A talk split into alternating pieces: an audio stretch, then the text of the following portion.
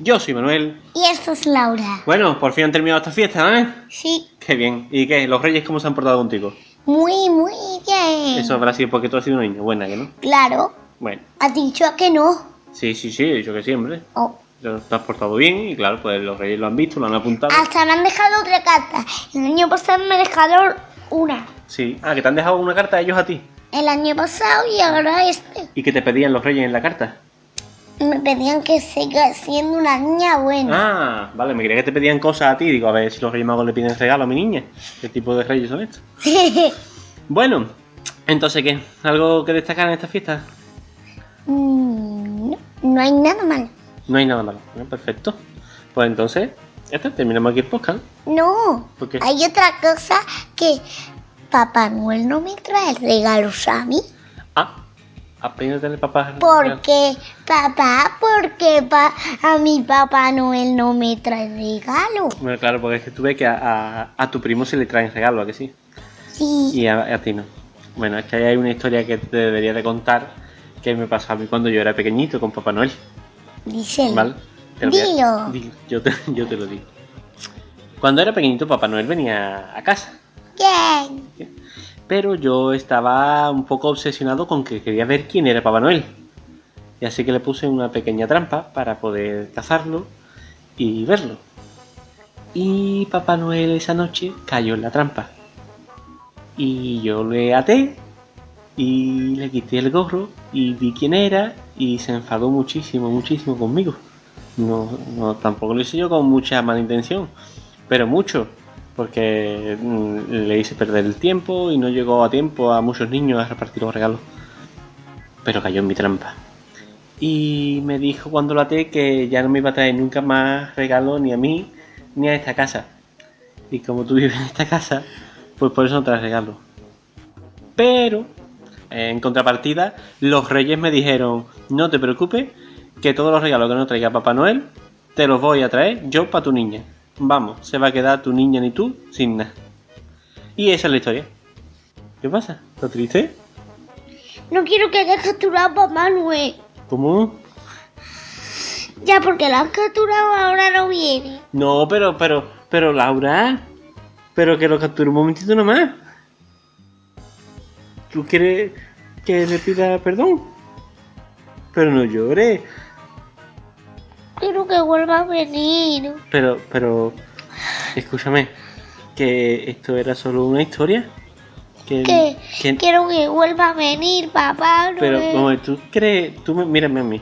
¿Tú crees que yo soy capaz de capturar a Papá Noel? ¿Ha sido verdad? No, ¿cómo va a ser verdad?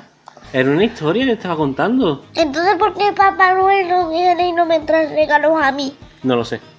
La verdad que no lo sé. Lo que podemos hacer un año es, bueno, un año, ya el año que viene, porque este no, escribirle una carta y preguntarle. Yo quiero que también venga Papá Noel a mí. Pero es que a lo mejor tiene mucho trabajo.